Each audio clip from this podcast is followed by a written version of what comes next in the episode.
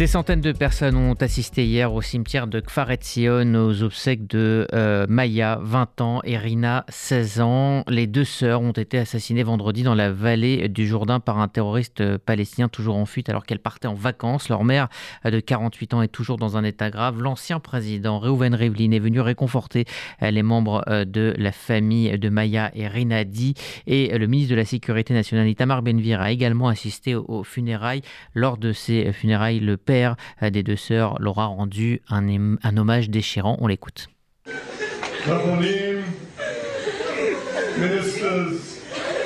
Je parle pour nous deux, ma femme encore à l'hôpital et moi-même. Comment je vais expliquer à ma femme Lucie ce qui est arrivé à nos deux filles quand elle se réveillera de son coma?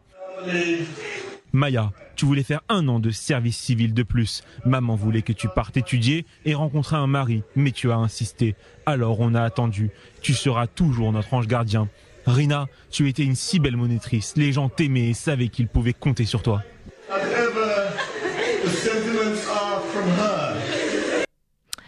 Voilà, et un peu plus tard dans la soirée de vendredi, un autre attentat a touché la promenade de Tel Aviv. Un terroriste donc a fauché avec une voiture bélier un touriste italien, Alexandro Parini, 36 ans. Un attentat qui a eu lieu à quelques mètres de là où vous habitez. David Benaïm, bonjour. Bonjour Rudy, comment allez-vous? Bien, merci. Euh, vous êtes donc euh, journaliste spécialiste des euh, États-Unis. On a l'habitude de vous entendre sur cette antenne et cette promenade. Hein, ce parc Charles est bien connu des, habitants de Tel Aviv et des touristes. C'est l'endroit privilégié pour notamment y faire des barbecues. C'est un endroit où la jeunesse se réunit face à la mer. ma question sera simple. Là, je pose la question à l'habitant de Tel Aviv et non pas aux journalistes. quelle est l'atmosphère dans la ville trois jours après le drame? Vous savez, on a toujours un petit peu nos habits de journaliste, même quand on est témoigné, même quand on témoigne euh, au micro de, quelques jours après l'attaque qui a eu lieu euh, sur les bords de, la piste cyclable qu'on prend tous les jours. Euh, je suis descendu, moi, le lendemain. Parce qu'il s'est passé, en fait, le soir même, on était tous à table à Shabbat. J'habite à 100 mètres à vol d'oiseau de, ce qui s'est passé. On a entendu des, coups de feu, ce qui arrive assez fréquemment dans ce quartier entre Tel Aviv et, Jaffa. Il y a beaucoup de crimes de droit commun qui se passe le week-end, donc on pensait que c'était encore un règlement de compte. Et puis là, on a entendu des tonnes et des tonnes et des tonnes de sirènes. Les hélicoptères commençaient à tourner autour du lieu où a eu lieu l'attaque à la voiture bélier s'il s'agit d'une attaque à la voiture bélier. Et euh, on est donc euh, très inquiet à ce moment-là. On veut rentrer chez nous. J'étais chez mon petit frère. Euh, J'habite pas très loin. Et là, on commence à vraiment regarder les différents messages, télégrammes, etc. pour voir ce qui s'est passé. Et très, très rapidement, le Magen David Adom confirme qu'il y a bien eu un mort, euh, des touristes qui ont été euh, happés par ce véhicule et, on s'inquiète. Et on s'inquiète. Et le lendemain matin, euh, la première réflexe, c'est d'aller sur place, d'aller voir ce qui s'est passé et, de se rendre compte à quel point les traces de ce véhicule sont extrêmement prononcées sur le jardin, de, voir le petit mausolée qui est en train de se, créer par les gens, les, passants, les bougies qui sont en train de s'allumer, la photo du touriste italien qui a été posé comme ça sur la pelouse. Et puis très rapidement, en fin d'après-midi, c'est assez épatant de voir que deux bus du Magen David Adom sont venus s'installer juste sur les lieux euh, de l'attaque pour pouvoir dire venez donner votre sang. Euh, plus fort que la mort, vous avez euh, la vie. Vous pouvez remplacer, cette, enfin pas remplacer, mais vous pouvez faire en sorte que ce ne soit pas en vain et, et donner votre sang. Et ça, ça m'a, je trouvais ça, cette résilience de, de la ville absolument incroyable. Alors, on surnomme hein, Tel Aviv euh, la, bulle, the bubble. Euh, euh, or, cette vague de, terreur n'épargne pas Tel Aviv. Est-ce que vous avez constaté que depuis quelques semaines, il y a eu également l'attentat sur un, dans un bar hein, très fréquenté? Est-ce que l'atmosphère à Tel Aviv est en train de changer et rappelle quelque part ce qui s'est passé il y a une vingtaine d'années? Euh, l'atmosphère, elle est toujours un petit peu tendue. Vous savez, euh, ce jour-là, vendredi, on, s'attendait, on, avait tous retéléchargé nos applications pour euh, les alertes, pour savoir si on allait recevoir une roquette sur la tête à Tel Aviv. On a rouvert les, les les différents abris contre les roquettes, justement, dans nos immeubles, à Rishon LeZion, à Tel Aviv, un petit peu partout. On, on s'attendait ce soir-là à recevoir des roquettes, et c'est un attentat qui nous a touchés. Ce week-end-là, on fêtait malheureusement l'anniversaire des un an de l'attaque d'une des attaques euh, qui a eu lieu à Dizengoff l'année dernière également, il y a quelques semaines, une autre attaque à Dizengoff. Donc à Tel Aviv, même si on a l'impression d'être dans une bulle, on vit au rythme du pays et, on vit aussi au rythme des attaques qui peuvent avoir lieu en, Judée-Samarie, à Jérusalem. Et donc même si c'est une bulle et on a l'impression de, montrer qu'on fait la fête, voilà, c'est pas, si festif que ça. Mais par contre, je peux vous dire, je suis à quelques pas là du Chouka Carmel. Euh, on est lundi de Pâques, euh, comme vous venez de le rappeler, et il y a euh, tous les gens qui sont en train de refaire leurs courses. On est en mode Pessar, les gens viennent faire leurs courses pour les derniers jours de la fête de Pessar. La vie reprend. Il y a une résilience dans ce, de ce peuple israélien. Il y a, une, vraie résilience de notre peuple, et c'est vraiment à souligner. Merci David Benaïm, journaliste indépendant et donc habitant de Tel Aviv. Merci pour votre euh, témoignage euh, aujourd'hui, donc en direct depuis euh, ces rues de, Tel Aviv. 18 morts en quelques semaines dans des attentats des missiles tirés depuis le Liban, depuis la Syrie, depuis Gaza. La pression sécuritaire a rarement été aussi intense ces dernières années avec le sentiment d'une coordination entre les différents ennemis d'Israël. Je vous propose d'écouter l'analyse de Raphaël Jérusalemi, ancien officier des renseignements israéliens cette coordination n'est pas nouvelle. En fin de compte, ce qui se passe, c'est euh, deux choses que je vais essayer un petit peu, si vous voulez, de minimiser euh, ce qui se passe. Euh, le plus grave, c'est évidemment la vague d'attentats terroristes à l'intérieur d'Israël avec des victimes israéliennes innocentes. Ça, c'est extrêmement grave, bien que ce ne soit pas nouveau. sur le plan militaire stratégique pur, la menace est moins grande qu'elle n'en a l'air. Si on prend chaque cas isolément, euh, tir de Gaza vers Israël, tir du Sud-Liban ou tir de Syrie vers Israël, euh, il s'agit de tirs de projectiles euh, à courte portée, peu dangereux, qui auraient pu évidemment tuer quelqu'un. À ce moment-là, on serait dans un scénario complètement différent. Mais sinon, sur le plan militaire stratégique, il ne s'agit pas d'offensive majeure, mais bien d'incidents mineurs. ce qui est inquiétant, c'est effectivement qu'ils aient lieu tous en même temps sur plusieurs fronts. Euh, et j'ajouterai à cela le front euh, du Yémen, car euh, le rapprochement entre l'Arabie saoudite et l'Iran va permettre aux Iraniens de consolider leur présence au Yémen avec les rebelles Houthis, qui ont des missiles capables d'atteindre Israël, surtout Elat, et donc la mer Rouge est devenue aussi un nouveau front inquiétant. En ce qui concerne les réunions euh, par exemple à Damas avec euh, le chef des gardiens de la révolution iranien, ou euh, à Beyrouth entre le Hamas et le Hezbollah, les coups de téléphone du président iranien à ses homologues turcs ou autres, c'est beaucoup de poudre aux yeux, c'est beaucoup verbal, il n'y a rien pour l'instant de concret sur le terrain. Il n'y a pas d'accord de conclu, il n'y a pas de coopération militaire de véritablement conclu concrètement sur le terrain, mais bien sûr, euh, l'ombre de cette possibilité euh, menace et s'il y avait un nouvel acte du mal comme il y en a eu par le passé, euh, nous serions confrontés à un danger stratégique beaucoup plus important qu'actuellement. il semblerait que quelques pas en avant soient devenus des pas en arrière par rapport à notre normalisation et à notre position au sein du Proche-Orient. Est-ce qu'il n'y a pas là la, volonté, Raphaël Jérusalemi, de tester Israël en vue justement d'une offensive de plus grande envergure? Tout à fait. C'est ce que avait en fait euh, euh, signalé euh, l'intelligence militaire de Tsahal et par le truchement du ministre de la Défense, Yoav Galante, cette attitude avait été communiquée au gouvernement. C'est-à-dire que aujourd'hui, nos ennemis, les ennemis d'Israël, qui sont, je vous le rappelle, unis de toute façon, de, de, tout temps, voient, considèrent que le chaos politique interne en Israël constitue un, affaiblissement, un affaiblissement aussi sur le plan sécuritaire et militaire. C'est leur interprétation des faits. Euh, je pense qu'ils se trompent. Tsahal demeure fort et capable de frapper fort, mais du côté de l'extérieur, on interprète ce qui se passe aujourd'hui en Israël comme un affaiblissement et peut-être comme une occasion à ne pas rater euh, d'attaquer, dans la mesure où on voit qu'il y a une certaine disconnexion entre des connexions entre le politique et le militaire, qu'il y a quelques différences de divergences d'opinion. Euh, et c'est la raison pour laquelle Benjamin Netanyahu a convoqué Yair Lapid pour montrer justement euh, le chef de l'opposition, pour montrer un front plus uni euh, vers l'extérieur. Et ça n'a pas tellement marché puisque euh, le chef de l'opposition, Yair Lapid, est ressorti de la réunion avec Benjamin Netanyahu plus inquiet qu'il y était rentré, a-t-il. Et c'est donc un danger qui avait été signalé par l'armée et Yoav le ministre de la Défense. Et il y a eu aussi hein, cette déclaration du commandant des gardiens de la révolution euh, iranien, euh, Hossein Salami, euh, qui dit Israël ne survivra pas 20 ans.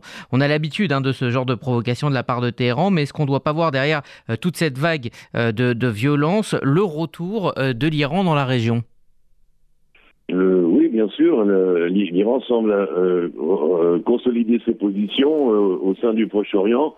Euh, Jusqu'à pas si longtemps, elle était euh, isolée, euh, outsider, et maintenant elle commence à renouer euh, par-ci par-là euh, beaucoup de liens. et c'est la raison principale, c'est qu'elle est soutenue par derrière, en coulisses, par la Chine. les Américains s'étaient plus ou moins retirés de, de, du, théâtre d'opération du Proche-Orient, laissant la, la place aux Russes, et les Russes étaient revenus au Proche-Orient et surtout en Syrie euh, pour euh, prendre un peu le contrôle des choses. Et maintenant, les Russes, eux aussi, sont occupés par ailleurs, si bien que les Américains et les Russes, euh, n'étant étant moins là, eh bien, ce sont les Chinois qui rentrent dans la danse et qui euh, exercent leur influence et, et, qui soutiennent Téhéran, ce qui donne bien sûr euh, aux Iraniens euh, une grande confiance en eux-mêmes et avoir ce soutien euh, d'une superpuissance. Suite de ce RCJ Midi consacré donc à la situation en Israël, on va maintenant évoquer euh, les enjeux sur le plan diplomatique et politique. Et nous sommes en ligne avec le diplomate et ancien ambassadeur d'Israël en France, Avi Pazner. Bonjour. Bonjour, Rodi. Merci d'être avec nous euh, ce midi. Hier à Beyrouth a eu lieu une rencontre entre le chef du Hezbollah, le chef politique du Hamas, le chef du Hamas en Cisjordanie. Les trois leaders terroristes ont insisté sur la nécessité de se coordonner davantage pour lutter contre Israël. Dans le même temps, le président iranien euh, Raisi euh, s'entretient avec ses homologues syriens et algériens. Il dit l'importance d'établir un front islamique uni contre Israël. Euh, alors, on pensait que les accords d'Abraham avaient changé la donne. Euh, on pensait aussi que la normalisation entre Israël et l'Arabie saoudite était proche. Est-ce qu'on assiste, selon vous, à un retour de l'unité arabe contre Israël? Eh bien, euh, encore trop tôt pour parler à l'unité arabe, parce que premièrement, il s'agit là d'une euh, politique iranienne, justement, qui essaye de mobiliser euh, les États anti-israéliens, comme par exemple l'Algérie, qui est violemment anti-israélien, ou la Syrie, évidemment. Et, puis, euh, toutes les organisations terroristes, commençant par le Hezbollah, qui est la plus importante d'après nous, c'est-à-dire la, la, la, plus forte militairement, euh, le Hamas, le djihad islamique, ce pas sont pas là les, des pays qui ont des relations avec nous. C'est un effort iranien en ce moment d'essayer de mobiliser ce que j'appellerais la coalition du mal, c'est-à-dire tous les pays et les organisations qui sont ennemis euh, d'Israël euh, parce que ils sentent peut-être, ils se trompent, mais ils pensent que vu de ce qui se passe en Israël, qu'il y a un affaiblissement de l'État d'Israël. Or, tous ceux qui nous connaissent savent que c'est exactement le contraire, c'est que Israël est plus forte que jamais, même si nous avons des dissensions politiques et des sources étrangères. Ont même dit que la semaine dernière, Israël avait frappé à quatre fois euh, des forces iraniennes et des milices pro-israéliennes en Syrie. Et nous avons riposté avec vigueur au Liban et à Gaza. Donc euh, l'Iran se trompe, euh, l'Iran se trompe ici euh, parce que eux qui ne sont pas un pays démocratique ne peuvent pas comprendre qu'on peut avoir des discussions et en même temps être, être en, en complet accord en ce qui concerne la défense du pays. Mais il y a un effort et vous pouvez le voir la, situation sécuritaire s'est dégradée ici ces dernières semaines.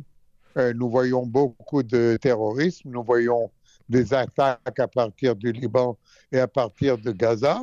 Et cela coïncide évidemment avec le Ramadan, avec Pessah. Et nous essayons de stabiliser la situation et nous espérons y arriver. Alors, il y a aussi euh, ce silence euh, gêné des signataires euh, des accords d'Abraham. Vous parlez donc des, pays que vous avez qualifiés d'axe du mal, qui sont ouvertement hostiles à, Israël. D'autres avaient modifié leur, position. Je pense évidemment notamment au Maroc, aux Émirats. Il y a ce silence gêné avec ce nouveau gouvernement israélien. Est-ce que dans les faits, au-delà des déclarations, il y a un affaiblissement de, de ces liens qui s'étaient tissés depuis plus deux ans maintenant. Euh, vous avez raison de dire, Rudy, euh, que ce nouveau gouvernement n'est pas populaire euh, dans les pays arabes, pas, Rudy, pas seulement dans les pays arabes, n'est pas populaire en Europe. vous voyez comment Biden aussi ne l'apprécie que très peu. Donc il y a là un problème général avec un gouvernement qui comprend une aile droite euh, très vociféros avec euh, Smotrich et Ben Gvir. Et cela, évidemment, euh, n'engage pas nos amis à s'exprimer en notre faveur. Et spécialement quand on parle de pays arabes, et spécialement quand on parle de ce qui se passe sur le mont du Temple. Et il y a eu un incident il y a trois ou quatre jours où on a vu des policiers israéliens qui, soi-disant, soi-disant, battaient des fidèles et les faisaient sortir de la mosquée, alors que c'était exactement le contraire, que c'était euh, des militants qui s'étaient barricadés à l'intérieur de l'Aqsa avec euh, des munitions, avec euh, des feux d'artifice, des couteaux, des rocs, et que la police était intervenue justement pour maintenir le calme.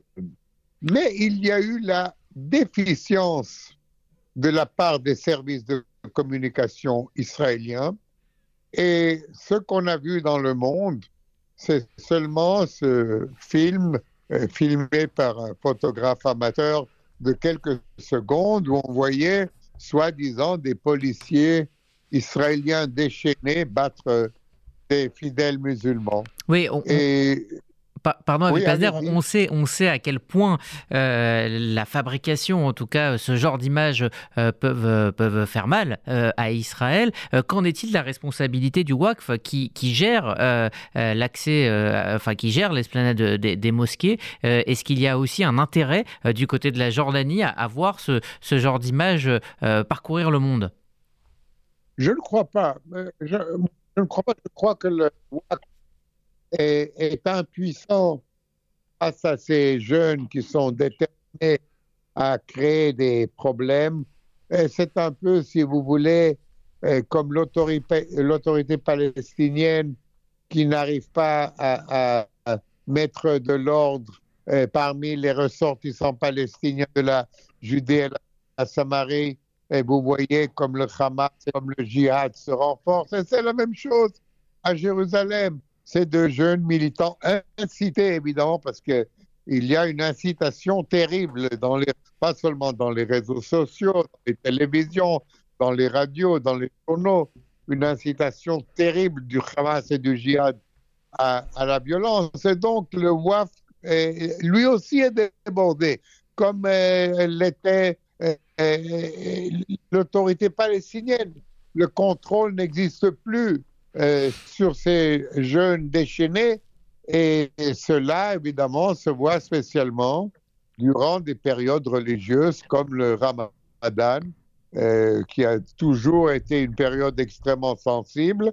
Et cette fois-ci, euh, encore plus, suite, comme justement, je le disais tout à l'heure, aux agissements de l'Iran, à l'incitation du Hamas, à l'autorisation qu'avait donnée le Hezbollah au Hamas d'opérer à partir du Liban, et des opérations aussi, comme vous le voyez, à partir de la Syrie. Le Hezbollah est présent aussi en Syrie. Il y a eu des tirs de roquettes à partir de la Syrie. Donc, la sécurité est extrêmement fragile autour d'Israël, mais nous sommes, je dois le dire, extrêmement prêts, encore une fois, que nos ennemis ne fassent pas d'erreur.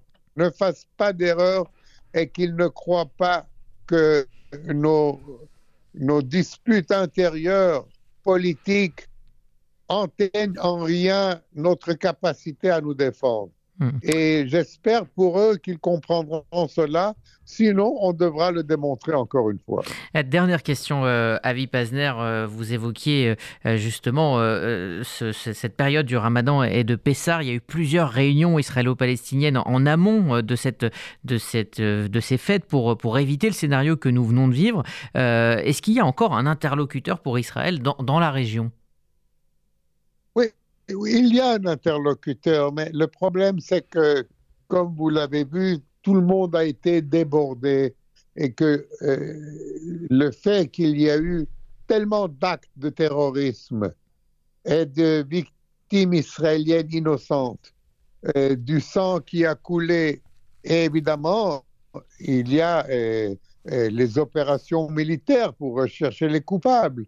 Donc, d'un côté, on parle, euh, les diplomates, les généraux se parlent, essayent de faire tout leur possible euh, pour, euh, pour calmer la situation. Mais quand vous avez des terroristes sur le terrain, comme il y en a eu, qui n'hésitent pas à tuer, à, vraiment, à, à, coup des, des, femmes et des enfants, comme, comme on l'a vu maintenant, c'est très difficile pour les diplomates non seulement d'arriver à un accord, mais de le maintenir. En fin de compte, la réponse, elle doit être sécuritaire et militaire. Et c'est ce que nous faisons actuellement, tout en faisant attention à ce qu'elle ne déborde pas sur quelque chose de plus grave. Mais il faut bien le dire, et je le répète, ces journées de Pessah qui coïncident avec le Ramadan sont extrêmement sensible et il faut faire attention à ce que cette étincelle n'allume pas un plus grand feu. Merci Avi Pasder, euh, diplomate et ancien ambassadeur notamment d'Israël en France. Merci pour votre euh, analyse. On va euh, maintenant se... Merci à vous et bonne journée. Et nous allons donc maintenant nous tourner vers l'éditorialiste Jacques Benilouche, correspondant de Slate.fr et directeur du blog Temps et Contre-temps. Bonjour. Bonjour à vous et aux auditeurs. Merci euh, d'être euh, avec nous euh, cet après-midi. Je rebondis sur ce que l'on vient de dire avec Avi Pazner. Dans un de vos articles sur votre blog, vous dites que la force de dissuasion d'Israël s'est affaiblie. C'est parce que c'est que disait Avi Pazner il y a un instant. Pourquoi dites-vous cela et en quoi cela se caractérise-t-il? Alors, il faut, il faut distinguer deux forces de dissuasion. Il y a la force de dissuasion avec les grands pays comme l'Iran, comme le Hezbollah, comme l'Iran, comme la Syrie. Je pense que cette force de dissuasion avec ces gens-là n'ont pas bougé. Elle n'a pas bougé. Elle est intacte. Je parlais de la force de dissuasion vis-à-vis des Palestiniens. Parce que les Palestiniens sont devenus très audacieux. Euh, ils ont compris que Jérusalem est bien gardée, qu'il y a beaucoup de troupes, qu'il y a beaucoup de policiers. Alors ils se rendent dans des zones ouvertes, comme, évidemment Tel Aviv. C'est une ville totalement ouverte où on peut se promener sans qu'il y ait de policiers. Et effectivement, ils arrivent à tuer. Ils ont tué trois personnes. Euh, ils ont tué trois personnes à, à, Ils ont tué deux, une personne et une autre blessée gravement. C'est-à-dire qu'aujourd'hui, les Palestiniens n'ont pas peur de la police israélienne. ils savent pourtant que euh, ça les mène droit à la mort. Ils savent qu'ils n'ont aucune chance de s'en tirer.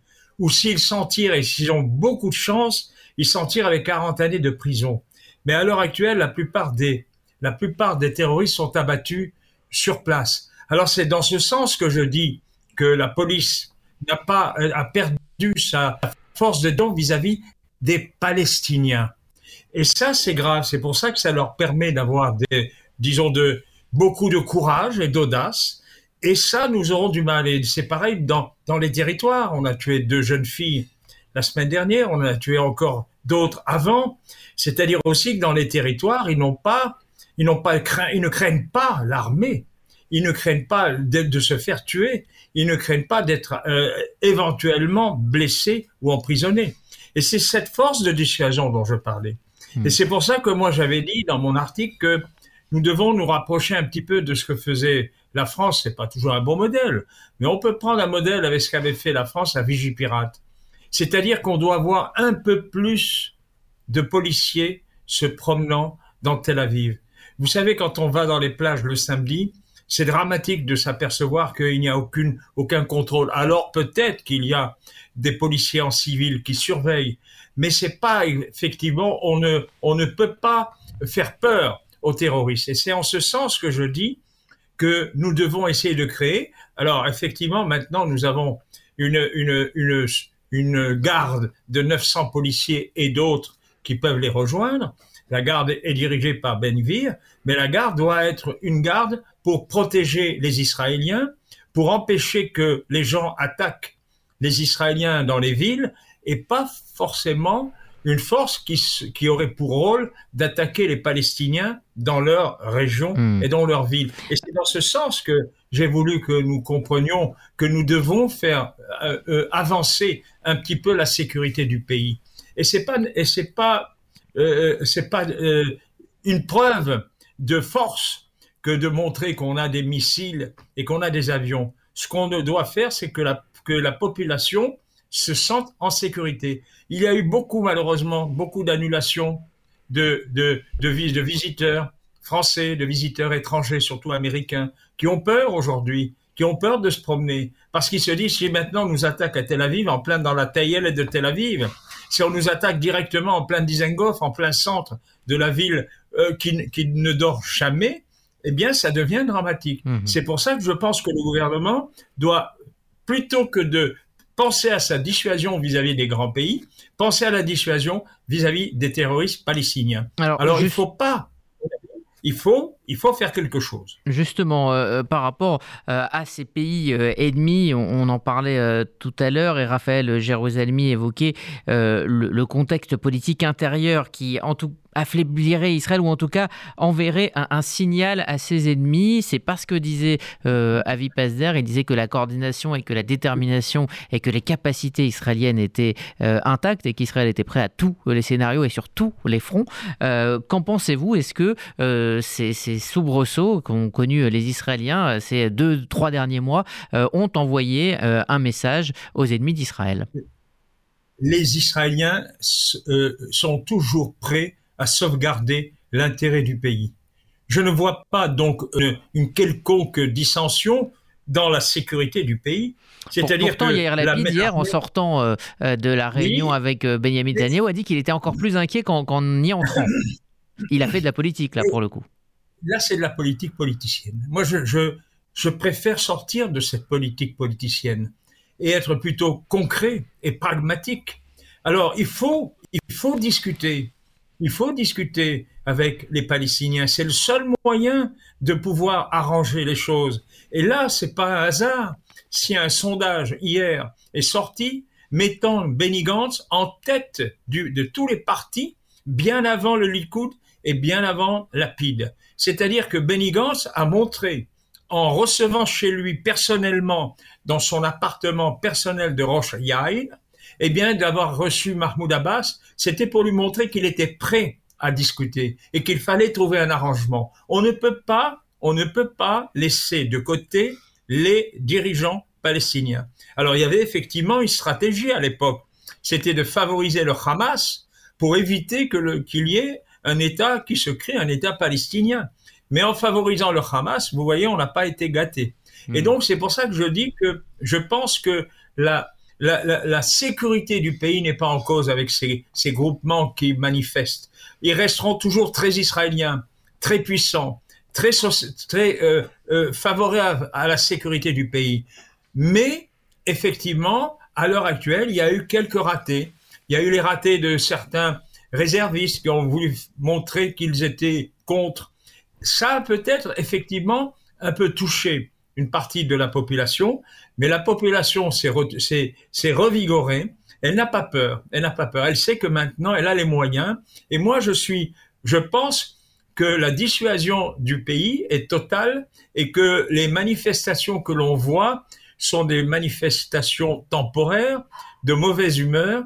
Mais si jamais un jour il y a un danger, vous verrez que les gens se retrouveront face à l'ennemi et unis contre les ennemis qui les attaquent. Donc je ne suis hmm. pas inquiet de ce point de vue-là. Je pense qu'il faut ouvrir le dialogue. Effectivement, quand on dit ça, on est traité de gauchiste, mais il n'y a pas d'autre solution.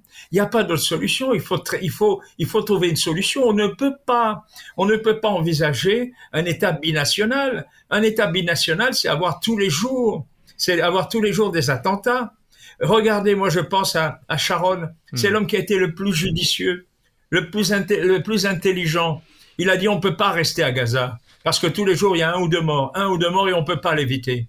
Il a immédiatement dégagé Hmm. Gaza. Eh bien, c'est ça ce qu'il faut penser. Il faut penser à une, séparation. Eux, chez eux, et nous, chez nous. C'est un débat. Moi, je leur fais pas. Ouais, c'est un débat. C'est un nouveau débat.